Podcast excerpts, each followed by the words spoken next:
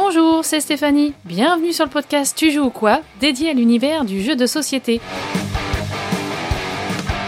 Suivez-moi, je vous emmène dans les coulisses à la rencontre des acteurs de ce monde très créatif. Si vous aimez les jeux d'enquête, cette interview est faite pour vous. Chloé Blondel et Ben Renault sont les créateurs de Sous-Scellé, une gamme de 8 jeux d'enquête ultra réalistes et bien ficelés. Tous les deux, ils imaginent les scénarios et sont de véritables touche-à-tout. Chloé est spécialiste de l'écriture et Ben de la direction artistique et du graphisme. Ensemble, ils ont aussi monté leur société d'édition Enigami.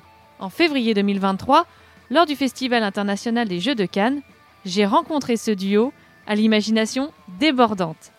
Alors, je suis très contente euh, de recevoir aujourd'hui euh, donc Chloé Blondel, je commence par toi, et Ben Renault, euh, les auteurs et créateurs de Sous-Scellé. Bonjour. Bonjour. Alors, j'aimerais que vous m'expliquiez l'histoire de Sous-Scellé, comment ça a démarré? Sous-Scellé, on a démarré il y a trois ans sur un coup de tête. on aimait jouer, on aimait fabriquer des jeux puisqu'on avait un peu d'expérience et on aimait les polars et les enquêtes. Et on s'est dit, ça n'existe pas trop en France, ce genre de jeu, donc plutôt que de le chercher partout, on va le créer nous-mêmes. Et on a lancé ça euh, en fin 2019 sur une première enquête, euh, un peu euh, from scratch parce qu'on n'avait pas la connaissance de tout ça. Et on est parti passionné, avec beaucoup d'espoir et de, passion et d'envie, et est né sous scellé. Et vous étiez joueurs déjà tous les deux de ce type de jeu? Oui, mais comme dit Chloé, ça n'existait pas trop. ça existait aux États-Unis surtout. C'est-à-dire du jeu d'enquête qui est plus un jeu tellement immersif qu'il n'y a pas de cartes, il n'y a pas de dés, il n'y a pas de pions. Euh, c'est pas un jeu de plateau, quoi. C'est vraiment un jeu d'enquête. Euh, et c'est vrai qu'on était joueurs principaux. Enfin, moi, je, fais un petit clin d'œil à Zéphiriel, euh, mon pote, qui m'a fait vraiment rentrer dans le monde du jeu de société et qui, du coup, était là aussi au début de l'aventure. où, en fait, effectivement, on, est, on était joueurs de, de tout et de rien. Mais c'est vrai que ce côté un peu polar, on a, ensemble avec Chloé, on avait fait des, chasses au trésor par exemple, ou des jeux, des enquêtes euh, dans des endroits euh, en live. Et là, on s'est dit, euh, allons chercher les gens chez eux en leur proposant des, enquêtes à faire à la maison, mais qu'ils n'ont jamais vu quoi. Et du coup, vous connaissiez déjà, et, pourquoi cette idée de le faire ensemble? Alors, on, déjà, on est amis depuis 20 ans. Euh, et on s'est retrouvé sur la création de jeux à l'époque où moi j'avais un escape game et on était contacté par des clients pour euh, créer soit des escape games euh, personnalisés, soit d'autres jeux comme la chasse au trésor dont Ben parlait. Et sur ces projets-là, j'ai appelé Ben pour dire viens m'aider. On a fait plusieurs projets qui ont très très bien marché. On s'est dit ça marche bien, on arrive bien à, à co-créer ensemble, donc lançons-nous dans une vraie boîte cette fois-ci quoi. Et pour préciser un petit peu, donc euh, Chloé c'était son métier euh, de faire du game design, donc elle gère l'escape game. Moi j'ai toujours été graphiste et designer. Et du coup effectivement ça faisait une bonne équipe où euh, elle avait les idées, le gameplay et moi j'avais la vision graphique et du coup bah, ça marchait. On s'est dit bah, pourquoi on n'essaie pas de faire notre propre boîte voilà, c'était bien parti effectivement sur les compétences. Donc Chloé, tu es plutôt la scénariste, enfin l'autre L'autrice, comment tu, définis ton rôle? Ah bah alors, c'est un peu, euh, j'allais dire un peu par hasard, mais pas vraiment. Moi, effectivement, j'ai exploré le monde du game design euh, grâce à mon escape game. Euh, je n'ai pas de formation là-dedans. Ça a été, il a fallu créer des, jeux, donc j'ai collaboré avec des auteurs, et au fur et à mesure, il a fallu que j'en crée moi-même. Avec sous ça s'est fait un peu naturellement, comme disait Ben, parce qu'on est très complémentaires dans nos domaines de connaissances, avec toujours une co-création à la base, et ensuite on se distribue les rôles. Donc moi, je suis plus effectivement dans la la logique et le game design. Euh, je suis aussi sur tout ce qui est partie écriture, c'est-à-dire qu'une fois qu'on a décidé qu'il fallait tel ou tel document, c'est moi qui vais le rédiger. Et euh, tout ce qui est euh, création des enquêtes, on le réfléchit à deux et ensuite Ben s'occupe du graphisme en fait, la création des enquêtes, ça peut vraiment partir de n'importe où. Ça peut être euh, Ah, hier j'ai vu un film, il y a cette idée-là, on la note quelque part. Et au moment de faire les brainstorming, on s'en souvient. Ou alors c'est Ah, tel, type d'objet, il faut absolument qu'on le mette parce que ça serait trop cool. Et bah, à partir de ça, on va commencer à tricoter, avoir des idées. Effectivement, ça se fait, euh, ça se fait autour d'une table et tout. Et après, on se, on répartit les tâches. Et même si on a des pôle dédié par rapport à nos compétences et nos sensibilités. On finit toujours par tout faire à quatre mains ou en s'entourant avec d'autres gens, mais dans tous les cas, même si on s'entoure avec des auteurs, illustrateurs, illustratrices ou des autrices, on est toujours là pour chapeauter le truc.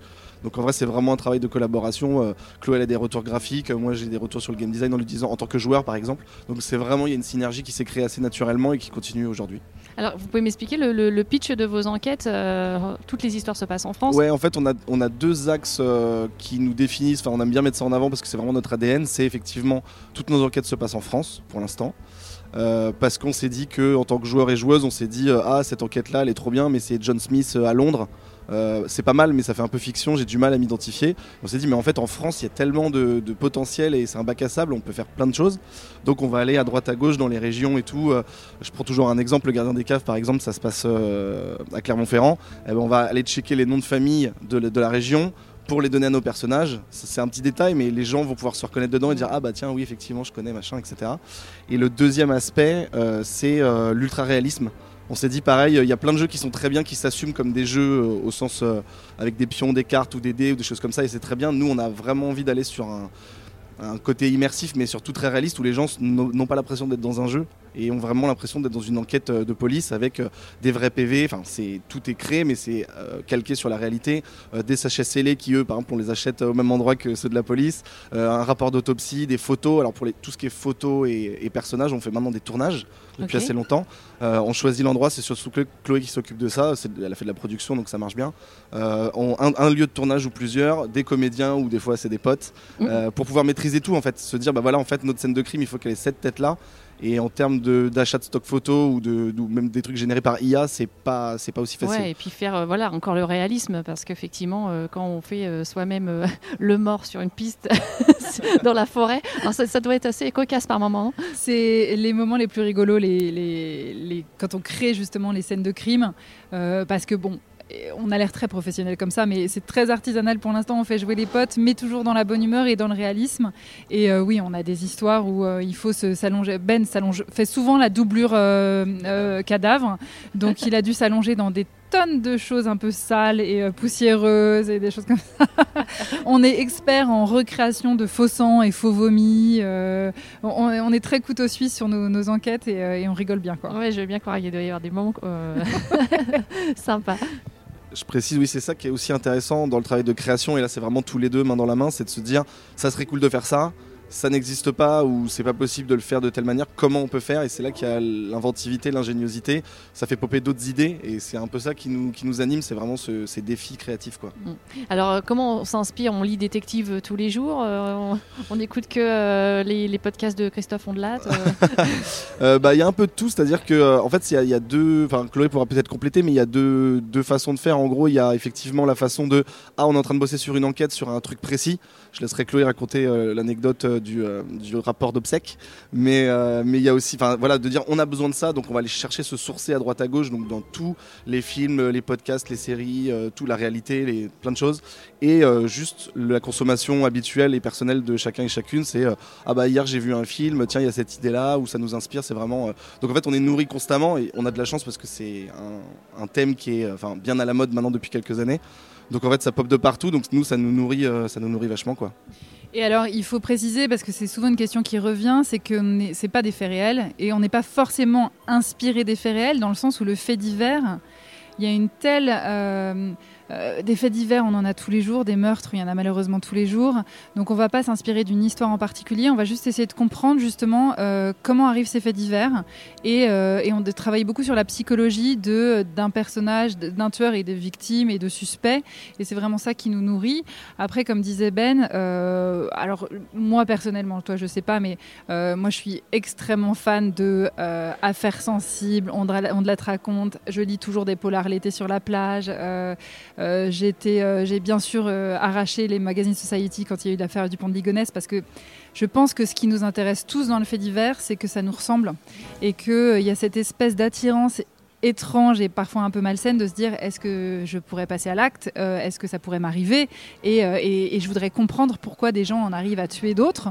Et, moi, dans la création du jeu, au-delà de s'amuser, c'était aussi d'essayer un petit peu de comprendre ça, de se mettre dans la peau des gens et de faire vivre ça à travers nos enquêtes. Et puis ce qui, marche aussi là-dessus, c'est que euh, ce côté réaliste et ce côté, comme dit Chloé, euh, genre ça peut être le voisin ou ça peut être n'importe qui, c'est ce qui a fait aussi qu'on a assez naturellement exclu tout ce qui est science-fiction, euh, extraterrestre ou, euh, ou magie ou quoi, sauf si ça fait partie de la psychologie d'un personnage par exemple. Mais pour l'instant, on n'a pas trop envie d'explorer ça parce qu'on a envie effectivement que ça fasse euh, très réaliste et que ce soit le truc, c'est très crédible, ça peut arriver en face de chez moi demain quoi. Et on n'est pas sur du scénario X-Files encore. Non, c'est ça. Sauf si un jour il y a effectivement un gars qui croit aux extraterrestres, ça sera dans le scénario, mais ça sera dans la tête de la personne. Quoi. Et alors, vous êtes un, euh, entouré de, de- de conseillers? Enfin, quand tu parlais de, de- de psychologie de personnage, par exemple, ou d'experts un peu dans ce domaine-là. comment vous avez un peu travaillé ce, côté bah très précis des choses? Ouais, enfin, on, est entouré et on va chercher les gens. Moi, dans la phase de création et d'écriture, je vais, par exemple, pour créer un procès verbal, je vais en lire des tonnes. Euh, si on n'arrive pas à trouver les éléments en ligne autour de nous, on va contacter des professionnels. Et surtout, on a très envie que euh, ça soit le plus vrai possible. Euh, on a beaucoup de joueurs qui font partie de la police, qui font partie des avocats, des choses comme ça, et on a envie qu'ils ne notent pas les fautes, mais qu'ils se fassent plaisir dans le jeu. Donc pour ça, on fait relire nos, documents quand on peut. ben parlait du contrat d'obsèque, parce qu'une de nos enquêtes, on a dû intégrer un, un contrat d'assurance obsèque dans le jeu pour cacher euh, des, preuves et des choses comme ça. Et, euh, et j'arrive pas, j'arrivais pas à trouver de contrat en ligne. Euh, et donc j'ai appelé des pompes funèbres. Mmh. J'ai dit bonjour, on fait des meurtres. on a besoin d'un contrat d'assurance. Est-ce que vous pouvez nous envoyer un modèle et nous expliquer un peu comment ça se passe dans ces cas-là? Qu'est-ce qui se passe en cas de meurtre sur l'assurance et sur les obsèques? Et, et, ça les a beaucoup fait rire. on leur a envoyé une boîte pour jouer et ils nous ont beaucoup aidés sur cet élément-là. Donc c'est vraiment dû d'y aller un peu au culot. pareil sur nos, autopsies, euh, ça va être de dire, euh, les faire relire par un médecin pour dire si euh, les, plaies qu'on fait sont réalistes, si, si la mort est logique. et donc on apprend plein de choses à, chaque, à chaque enquête. Ouais. Mais oui, c'est ça, parce que pour que ça soit vraiment crédible, il faut effectivement être, devenir un peu expert de chaque domaine. Oui, et puis même des fois on se demande si on pousse pas le détail un peu trop loin, mais déjà bah, ça nous correspond parce qu'on aime bien, même si ça va pas se voir à l'œil nu, entre guillemets, nous on sait qu'on a poussé le truc. Et je pense que même inconsciemment, ça, ça participe au réalisme de l'enquête. C'est vraiment des petits détails qui, des fois, euh, les gens s'en rendent pas compte, mais ça participe vraiment à l'expérience. Euh, donc, du coup, voilà, nous, on se dit, euh, ça sera jamais perdu de, faire tous ces petits détails. donc, c'est génial, quoi. le catalogue, alors, il est composé de, combien d'enquêtes? Quelques thèmes à me donner? Pour l'instant, on a 8 enquêtes. dont 6 unitaires, ce qu'on appelle les one shots, c'est-à-dire tu, tu joues une seule, enfin tu peux jouer en plusieurs fois, mais en tout cas c'est une histoire finie. et on a deux enquêtes en plusieurs boîtes, qui sont des trucs un peu plus gros, un peu plus riches, qui se jouent vraiment plusieurs heures. Euh, en termes de thème, on essaye de varier. Euh, comme je te disais tout à l'heure, ça peut partir de n'importe où l'idée de départ. on a du meurtre dans un petit immeuble, on a une jeune fille qui est retrouvée pendue dans les bois et, la mort est très suspecte. on a un repas de famille où il y a des secrets qui vont popper, des, rivalités, des, trucs un petit peu comme ça. on a, Chloé a rendu un hommage aux escape games. On a vraiment un meurtre qui se passe dans un escape game c'est pas une escape box, mais il faut retracer le parcours des joueurs, etc. Euh, on a une jeune fille euh, à qui tout sourit, euh, qui se retrouve morte dans la cour de son immeuble alors qu'elle habite au troisième étage. On essaye d'explorer un peu tous les thèmes. Alors c'est pas tout le temps des meurtres, hein, heureusement, mais, mais on essaye de. Au final, ça reste un outil pour raconter une histoire, pour raconter des personnages. comme disait tout à l'heure Chloé, raconter des psychologies, des comportements. On a vraiment un soin qui est apporté à nos personnages parce qu'en vrai, le, c'est pas que les mécaniques sont basiques parce que là aussi on essaye d'innover, de trouver de surprendre les joueurs, mais c'est vrai que c'est les personnages et le scénario qui font, euh, la, part des choses. Le matériel évidemment, mais s'il n'y a pas un scénario euh, attachant où les gens ont envie de s'impliquer, de se dire on a vraiment envie de trouver qui a tué cette personne, euh, bah ça marcherait pas. Donc en fait c'est là-dessus qu'on essaye de trouver des thèmes accrocheurs quoi. Je n'ai rien à rajouter. Il a très très bien vendu, euh, vendu nos enquêtes. C'est-à-dire qu'on fait ça sur le stand depuis, euh, depuis 48 heures et on est hyper rodé en pitch. Ah oui, je veux bien croire. et alors, il y a des collaborations avec des auteurs aussi? Oui, ça a été quelque chose euh, qui était dans le projet dès le départ. Euh, déjà, pour la première raison, c'est que nous, on arrive aussi parfois à notre limite d'idées et euh, d'univers. Et, euh, et c'est surtout, comme disait Ben, c'est vraiment l'univers qui nous intéresse. Donc, quand on fait venir des gens, c'est pas forcément des game designers, c'est pas forcément des, des professionnels du jeu, c'est des gens qui vont nous apporter euh, l'univers que nous, on ne connaît pas.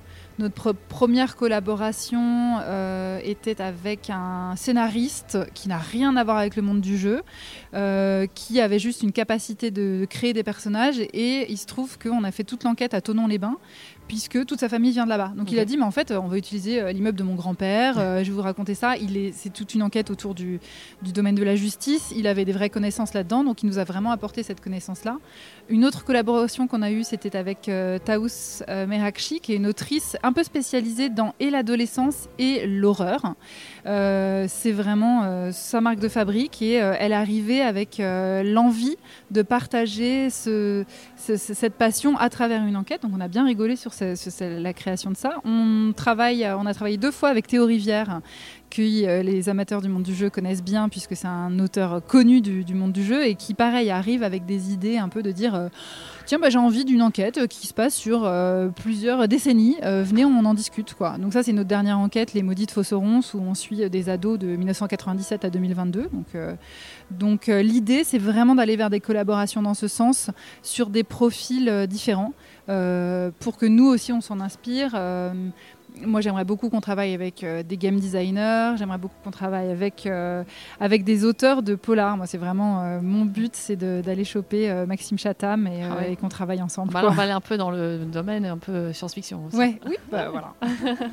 Et puis je crois que effectivement, comme dit Chloé, c'est pour pour pas tourner en rond, pour nous enrichir et explorer de nouveaux horizons. Mais je crois, je vais pas parler pour eux, mais je crois que les auteurs autrices qui, avec qui on a travaillé vu que c'est pas forcément, c'est assez nouveau pour eux au final, euh, même notre façon de travailler ou comment on va gamifier la chose. J'ai l'impression que c'est un peu un bac à sable pour eux et qu'ils se disent, euh, je connais mon métier, je sais faire ça, euh, quel que soit le métier, mais là ça j'ai jamais fait, donc c'est un peu un exercice. Et je crois que ça les excite un peu aussi. Du coup, bah ça, ça galvanise tout le monde, quoi. Alors, vous m'avez dit 8, 8 enquêtes en 3 ans. Vous ne chômez pas trop quand même. On a un peu charbonné. Là, on va se reposer un petit peu. On avait cette, cette envie d'avoir une gamme très vite euh, assez étoffée puisque c'est un jeu qui n'est pas rejouable et on a envie de fidéliser les, joueurs. C'est-à-dire que si vous avez aimé nos enquêtes, eh ben, il y en a d'autres. Euh, et puis on s'est rendu compte aussi que euh, plus on avance, plus on a envie de soigner la réalisation et que ça prend de plus en plus de temps. Jusqu'à maintenant, on a beaucoup utilisé et nos appartes, les maisons de nos parents, les caves des copains, les potes en figurant et en victime. Et là, on a envie de se professionnaliser un petit peu. Ouais. C'est-à-dire que là, au bout d'un moment, on ne peut pas avoir quatre fois la même victime. ça, commence à paraître louche. donc, euh, donc, on a vraiment envie de prendre le temps de réfléchir à des nouvelles façons de faire et de surprendre aussi nos joueurs, quoi, et de vraiment fidéliser notre communauté. Du coup, vous mettez combien de temps à travailler finalement à fond sur, une, sur un dossier? Là, comme disait Chloé, l'estimation évolue tout le temps, mais là, effectivement, en cumulant tout, prenant notre temps, la production, etc., on est entre 5 et 6 mois pour créer une enquête euh, de la toute première idée, la toute première réunion jusqu'à la boîte euh, euh, prête à envoyer. quoi. Donc c'est euh, voilà des brainstorming, c'est des plannings, c'est une préécriture, c'est des moodboards graphiques, les rendez-vous avec les auteurs, les autrices ou même les graphistes. donc ça prend du temps, les tests, qu'est-ce qui marche, qu'est-ce qui marche pas, faire des changements de gameplay. Du coup, bah, quand on tire une ficelle, bah, ça bouge de l'autre côté. Euh, en design, c'est pareil. On peut être très content de ce qu'on a fait avec Chloé dès qu'on le fait tester, c'est pas qu'ils aiment pas, c'est que bah, ça fait popper des problèmes. N'importe quel créateur et créatrice de euh, connaissent ça. Donc en fait, voilà, faut prendre le temps. Euh, on arrive à faire des miracles, mais on a aussi envie de prendre notre temps pour, pour être sûr que c'est encore mieux que que ce qu'on veut. Quoi. Alors on peut parler un peu de la partie graphique justement parce qu'effectivement ça c'est un des gros boulots pour que ça soit réaliste. je voyais sur, le, sur votre stand un vieux calendrier de la poste par exemple, on a tous connu ça. Bah ça c'est ce que je te disais tout à l'heure, c'est-à-dire qu'il y a, y a les, ce que nous on va appeler les props, ça fait un peu américain mais on appelle ça comme ça, les éléments de jeu quoi. Euh, il y, a les classiques, il y a euh, le PV de police, il y a le, rapport d'autopsie, tous ces trucs-là qu'on saupoudre un petit peu d'enquête en enquête pour un peu rassurer les gens et qu'ils soient, euh, soient à la maison. Mais on essaye aussi de les surprendre. effectivement, tu prends l'exemple du calendrier de la Poste. Là, on s'est dit, c'était l'idée de Chloé d'ailleurs, ça serait trop cool. Je veux un calendrier parce que c'est cool, parce que ça se passe à la campagne et que c'est très, c'est très rural, voilà hyper dur à trouver un calendrier de la poste, extrêmement dur. Allez dans votre bureau de poste, vous n'en trouverez non, pas. Ça se fait plus. En milieu d'année en plus, ouais, mais même, enfin, je veux dire, j'ai dû, c'est grâce à un auditeur et un, ami qui m'a dit, je suis postier, euh, viens, on se rencontre. Il m'a donné un calendrier on a tout décortiqué, on a tout scanné, on a fait nos modifs et on a réimprimé un, faux calendrier de la poste. Et ça, c'était c'était cool. C'était en termes de boulot, c'est beaucoup, mais en fait, euh, en termes de quand tu reçois l'élément euh, de l'imprimeur, tu dis yes, ça a de la gueule et ça va. Et les gens, quand ils vont ouvrir, vont dire non mais c'est pas possible. Ouais, et puis un côté, voilà, pour le coup, euh, on a tous connu ça chez la grand-mère, par exemple. Exactement. Et c'est pour ça, dans certains thèmes d'enquête, effectivement, quand on commence à travailler sur le thème, il y a des images qui viennent. moi, oui, parce que je suis graphiste, mais Chloé a plein d'idées aussi qui viennent. De... C'est pour ça qu'on les met en commun, de se dire ah on est dans telle époque ou ah on est à tel endroit, ça serait trop cool qu'il y ait ça, ça, ça. Donc on se fait une wishlist, on en enlève évidemment, on les garde pour plus tard parce que c'est pas possible pour X raisons. Et c'est les idées qui restent, c'est ok, comment on fait ce truc-là? Ah, mais on pourrait aussi faire ça. Ah ouais, trop bonne idée. Ah non, c'est trop cher, blablabla. Et en fait, en graphisme, bah, c'est comme ça qu'après on arrive à, trouver un équilibre entre euh, qu'est-ce qui, est enfin, qu'est-ce qui est réaliste et qui doit être dans la boîte pour, euh, pour, bah, pour que les gens y croient, et comment on peut surprendre les gens avec des petits éléments, euh, un calendrier, un CD, euh, un, un- un petit prospectus de serrurier que tout le monde a dans ses escaliers, voilà, etc. Et, et on navigue dans quelles époques à peu près? On, on reste très contemporain ou vous avez- On a voyagé un petit peu. Notre première enquête, elle était dans les années 2000 parce qu'on voulait que ce soit pré-internet, parce que justement, on voulait s'enlever ce côté, parce qu'on l'a pas forcément précisé, mais il y a une- toujours une petite partie dématérialisée, parce que du coup, bah, c'est la réalité. En vrai, tout n'est pas dans, une boîte en carton. Euh, et, euh, mais la majeure partie du temps, on essaie d'être euh, 2010, entre 2010 et 2020, même si là, la dernière, effectivement, on touche un peu les années 97. Euh, mais oui, on essaye d'être. euh, En fait, on n'a pas de règles particulières. Peut-être qu'un jour, on fera une enquête euh, au 19e siècle. Ça peut, ça peut nous exciter, mais euh, qui serait toujours très réaliste. Mais pour l'instant, on s'est mis là parce qu'effectivement, on a envie que les gens, euh, euh, comme disait Chloé, il faut que ce soit à la maison, il faut que les gens se- aient, aient, euh, besoin de se projeter le moins possible et qu'ils se disent euh, waouh, c'est une enquête de maintenant. Quoi. Et, c- et ça aussi, c'est des challenges, euh, notamment le- les oubliés donc, qui se passent dans les années 2000. Bah, graphiquement, pareil, il faut se dire, euh, bah, il faut retrouver, si on veut une facture de téléphone, comment étaient les factures de téléphone à cette époque. Ça fait seulement 20 ans, mais euh, c'est pas si facile que ça, ça n'a pas une gueule de maintenant. On a fait une enquête, donc la fille du troisième, euh, qui se passe il y a 3-4 ans. Euh, sans spoiler, dedans il y a des captures de- d'iPhone. Bah, L'écran d'un iPhone, euh, le, le dock était pas le même que maintenant, donc faut, faut faire des recherches comme ça. Et ça, c'est à la fois, j'allais dire chiant, mais à la fois très excitant parce que tu te dis, bah, c'est hyper crédible et euh, on a fait les moindres petits détails. ouais, c'est vraiment euh, bien, bien précis. Mm. Je, je rebondis, enfin, quand tu parlais du calendrier de la Poste, par exemple, il n'y a pas de problème de droit pour utiliser des logos, ce genre de choses. Comment ça se passe? En général, on essaye de. enfin, oui, ça peut être considéré comme de la parodie, on va dire ça. Je vais, je vais m'appuyer sur l'exception de parodie. Pour, des fois, c'est pas obligatoire. On a créé plein de fausses entreprises avec Chloé, plein de faux logos, et ça, c'est pareil, c'est très excitant. Là, pour le calendrier de la Poste, on a fait un simili. euh, il est reconnaissable, mais c'est pas lui. Ouais, Donc, on va dire qu'on est sur le fil. euh, on attend les gens euh, en costard si on a, s'il y a un problème. Mais non, mais je pense qu'effectivement, c'est, de la parodie. Et puis, Ouais. c'est, un, petit détail, mais pareil, ça, ça participe à l'immersion. Quoi. Alors on va parler plutôt de la partie édition aussi maintenant parce que voilà c'est aussi le, le gros boulot. Vous êtes à la fois les auteurs mais les éditeurs. Voilà comment ça se passe cette partie-là? Et, et j'imagine que c'est pas toujours simple non plus. Bah, ça se passe surtout qu'on a été un peu forcé parce qu'on n'a pas réfléchi quand on a lancé l'idée. On s'est dit bien sûr on va faire ça. Mais après concrètement comment ça se passe Euh, et, et- et même si on était des, des amateurs du, de jeu avec Ben, on connaissait pas le monde du jeu. Euh, donc euh, c'est venu assez naturellement de dire bah notre jeu on va le créer. On a appris par la suite que ça faisait de nous des éditeurs. Donc t'es là d'accord, on devient éditeur, pas de souci. Et, et on a un peu appris, appris sur le tas. On n'a jamais fait justement la démarche de proposer le, le projet en proto à des éditeurs parce qu'on savait même pas que c'était possible à l'époque. Donc, euh, par la force des choses, on est devenu éditeur. Euh, après, on est des éditeurs de nos propres jeux crée, donc c'est un peu particulier. Quoi. Ah, Rien ne nous empêche de développer ça à terme et de, de, de- de recueillir des jeux déjà créés par des gens, pourquoi pas. Euh, mais euh, ça, voilà, l'édition, ça s'est fait, le statut d'éditeur, ça s'est fait un peu comme ça, et après, on s'est occupé de la production. du Et coup. pour le premier jeu du coup vous avez complètement autofinancé. Vous aviez été sur du participatif. Comment vous avez bénéficié de, de financement? On a, non, jamais. Euh, on, a, on a lancé l'idée, je crois, en octobre 2019, en se disant, OK, on a envie de faire ça. Donc on se lance de l'écriture et après on s'est dit, comment on en parle aux gens, comment on récolte des sous. Euh, et on s'est dit, bah, il y a Noël qui arrive. Donc on a monté un site en une semaine, je pense, en disant, genre, voilà, on a envie de créer des enquêtes, euh, ça se passera dans les Vosges et ça sera des femmes disparues. Euh, Est-ce que vous voulez préacheter la première boîte? Et on a fait toute la la production de nos premières boîtes sur du financement en pré-vente.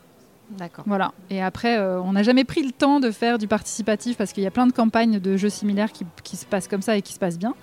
Euh, et depuis, on, on navigue un peu comme ça, toujours un peu euh, à vue de nez. Et vous avez à peu près combien de vous éditez combien d'exemplaires à peu près de vos dossiers euh Alors, vu qu'on produit tout en interne, dans un, dans un tout petit atelier d'assemblage à Paris, on est obligé de faire des mini, euh, des mini productions, c'est-à-dire qu'on fait du réassort très régulièrement. Donc, on tire en général nos premières enquêtes à 500 exemplaires et ensuite on s'adapte à la demande. Euh, le Gardien des caves, par exemple, qu'on a sorti euh, à l- Noël 2020, on a vendu à peu près euh, 3500 exemplaires jusqu'à maintenant.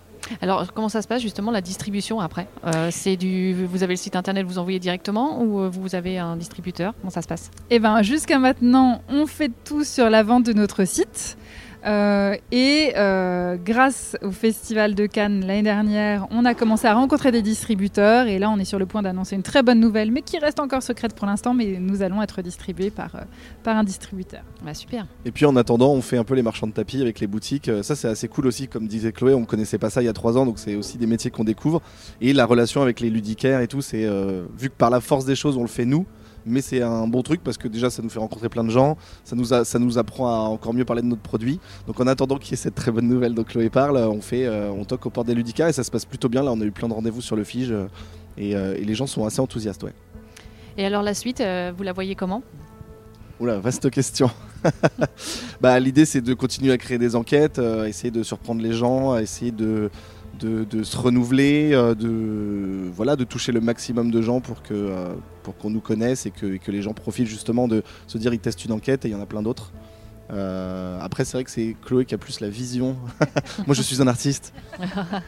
La suite, c'est vraiment de se professionnaliser un petit peu. Ça a été très marrant pendant trois ans de faire de l'artisanal. On est un peu victime de notre succès et le, ce qui est bien, hein, c'est que le jeu a trouvé les joueurs. Donc il faut qu'on professionnalise tout ça pour améliorer nos boîtes, pour euh, améliorer la production, pour réfléchir à stratégiquement qu'est-ce qu'on veut dans la gamme d'enquêtes. Donc peut-être développer des enquêtes euh, plus courtes ou plus longues euh, pour enfants, euh, dématérialisées. Voilà, il y a, y a vraiment un monde qui s'offre à nous et là on s'est décidé à prendre un tout petit peu de temps en dehors de la création pour se poser un peu sur notre marque, sur ce qu'on veut faire de tout ça. Avec l'arrivée du distributeur, c'est aussi de réfléchir à, à la stratégie commerciale. Donc, donc là on devient un petit peu plus professionnel, euh, toujours dans un monde du jeu très bienveillant, donc euh, ça nous plaît toujours et, euh, et on va continuer sur cette lancée quoi. et, et pour vous, enfin, c'est votre travail à plein temps à tous les deux aujourd'hui? Oui, ouais, euh, en partie, on fait un petit peu des petites missions par-ci par-là, mais euh, ouais, ça demande beaucoup beaucoup de travail. Quoi. Oui, parce qu'effectivement, enfin, ça, au tout début, c'était une bonne idée. On s'est dit, ok, on va mettre du temps dessus, etc. C'était de, de, la, de la passion plus plus. Et puis on s'est dit, bah, en fait, on a envie de se professionnaliser. Euh, donc on va prendre du temps. Donc petit à petit, euh, Chloé avait encore son escape. Moi, j'ai toujours été euh, designer freelance. Euh, mais c'est vrai que ça a pris de plus en plus de place parce qu'on avait envie que ce soit le cas et qu'on s'est dit il faut qu'on se donne les moyens. Donc là, oui, maintenant, effectivement, à part deux trois trucs, c'est notre euh, job à plein temps. Parce que sinon, on peut pas grandir comme on veut grandir. Donc, euh, donc faut on- en fait, c'est ça, c'est un peu la bottom line, c'est on se donne les moyens parce qu'on on y croit, les gens y croient, on voit le retour, ça fait super plaisir de se dire waouh, on a créé tout ça de nos mains euh, à partir de rien et les gens maintenant euh, jouent et reviennent et nous font des compliments et tout. Donc, bah, on a envie de, de continuer cet échange d'amour en vrai. Je rebondis sur on a créé tout ça de nos mains, c'est physiquement vrai, c'est-à-dire que c'est nous encore maintenant qui nous occupons de l'assemblage en partie. C'est nous qui allons à la poste, c'est nous qui répondons aux mails, c'est nous qui, qui sommes vraiment là derrière sous scellé, euh, ce qui est euh, chouette parce qu'en plus on a une communauté qui nous suit aussi et qui nous apprécie pour ça, je pense, c'est que bah, c'est Ben et Chloé derrière sous scellé. Quoi. Ouais, c'est cool. Et justement, ce changement d'échelle qui arrive tout bientôt, là, qui va du coup nous faire un peu respirer euh, avec le distributeur, ça va nous permettre de, de, de se concentrer sur ce qu'on sait faire le mieux, tout en gardant, enfin en essayant de préserver cet ADN justement de, proximité avec notre communauté, avec les joueurs, les joueuses, euh, et de garder ce, qui fait notre marque de fabrique, c'est-à-dire à part tout ce que je t'ai dit, le réalisme, ça se passe en France et tout, il y a aussi, comme dit Chloé, euh, notre, patte, euh, parce qu'on est derrière, on aime bien montrer comment on travaille, les coulisses, on aime bien partager ça avec les gens. Donc ça, on va essayer de faire tout à une autre échelle, mais on va, on va garder tout ça. Vous avez une idée de- du coup du nombre d'éditions, euh, enfin de- de- d'une boîte euh, avec le futur distributeur? Combien vous allez tirer de- d'exemplaires de, de- de- Oui. de chaque enquête? Non, alors on n'a pas toutes les enquêtes pour l'instant, mais là on va les tirer à 4000 exemplaires par référence. Ok. sur certaines références. Donc ça nous fait tout bizarre. on n'a pas l'habitude Beaucoup des chiffres comme ça. Oui, mais là on s'en occupera plus. Ok, euh, juste reviens, euh, je reviens sur, la production. On est sur de la production française. Oui, alors pour plein de raisons, on a fait tout un post là-dessus parce que, euh, comme dit Ben, on aime beaucoup montrer les, coulisses, les polices. C'était quelque chose qui nous tenait à cœur dès le départ. C'est quelque chose qui est physiquement pratique, c'est-à-dire que quand on tire à 200-500 exemplaires, on ne veut pas attendre des délais de transport, des choses comme ça. Donc on a un, un imprimeur qui est à 10 minutes de notre atelier. On a euh, on source des objets si possible en France. On a trouvé euh, une, entreprise qui nous fait nos boîtes euh, à Lyon. Donc, vu que c'était par la force des choses qu'on était obligé de faire, on a décidé de la le valoriser et on pense que c'est important de produire en France.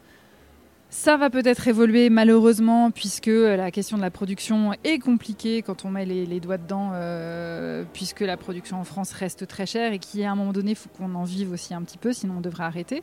Euh, l'idée, c'est quand même de garder nos valeurs, donc euh, aller peut-être vers une production hors de la France, mais on va rester en Europe pour, pour éviter quand même de trop détruire la planète. Ok.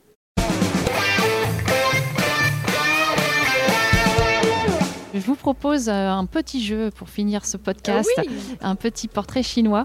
Euh, donc je vous laisse répondre l'un après l'autre.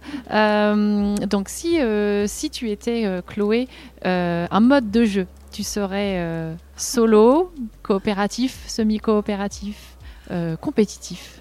Oh, c'est hyper dur. je serais coopératif. Moi, j'aime le jeu, mais je suis pas vraiment spécialiste et j'ai besoin d'être entouré de gens qui connaissent le jeu et qui me disent viens, on connaît déjà les règles, on installe tout et on joue ensemble et tu kiffes. Euh, tout ce qui est euh, euh, aller chercher des nouveaux jeux, des choses comme ça, c'est moins mon kiff. Donc coopératif, faites-moi jouer collaboratif et, on passe un bon moment. Ouais, moi j'aurais dit pareil, peut-être parce que je suis, j'aime gagner comme beaucoup de joueurs. mais je trouve que la victoire collective est plus grisante que euh, la victoire. Enfin, pareil, quand il y a des jeux compétitifs et que je gagne, je t'en entends parler pendant longtemps. mais euh, mais c'est vrai que la victoire collective est cool parce que je me dis qu'on a vraiment réussi à bosser ensemble. Enfin, bosser entre guillemets. Euh, et du coup, c'est trop bien et on peut se taper dans la main et c'est chouette. Donc, oui, j'aurais. Après, j'ai pas trop la définition de semi-collaboratif, mais du coup. Ah bah alors ça, semi-coop, je t'invite à jouer à, à Nemesis par exemple, de Funforge.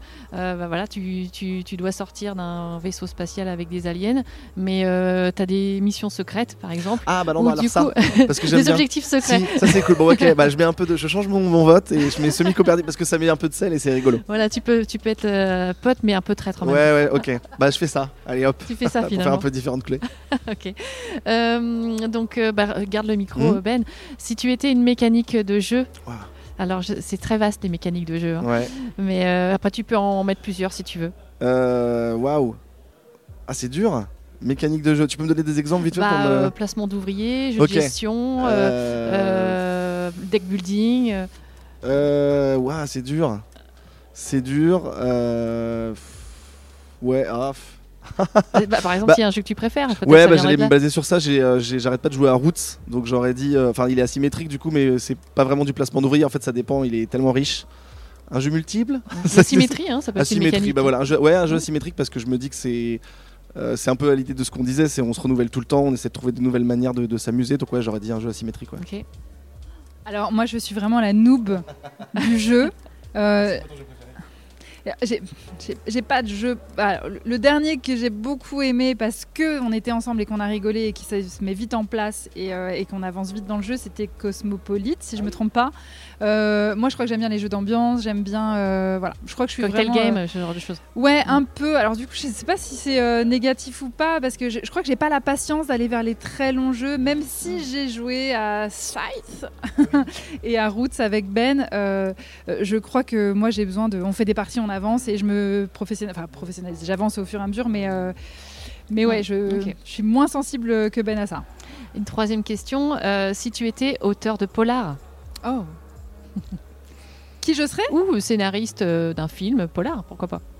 C'est hyper dur. Ce qui est... Alors, je vais dire un truc qui est très dur, c'est que j'ai que des noms d'hommes en tête et ça m'énerve. Ah ouais. Donc, euh, donc, euh, donc, je bloque un peu sur celle-ci. Il y a Marie Clark, hein, Oui, mais j'aime bien les gens encore vivants parce que je trouve que c'est assez chouette aussi de, de, mettre ça en avant.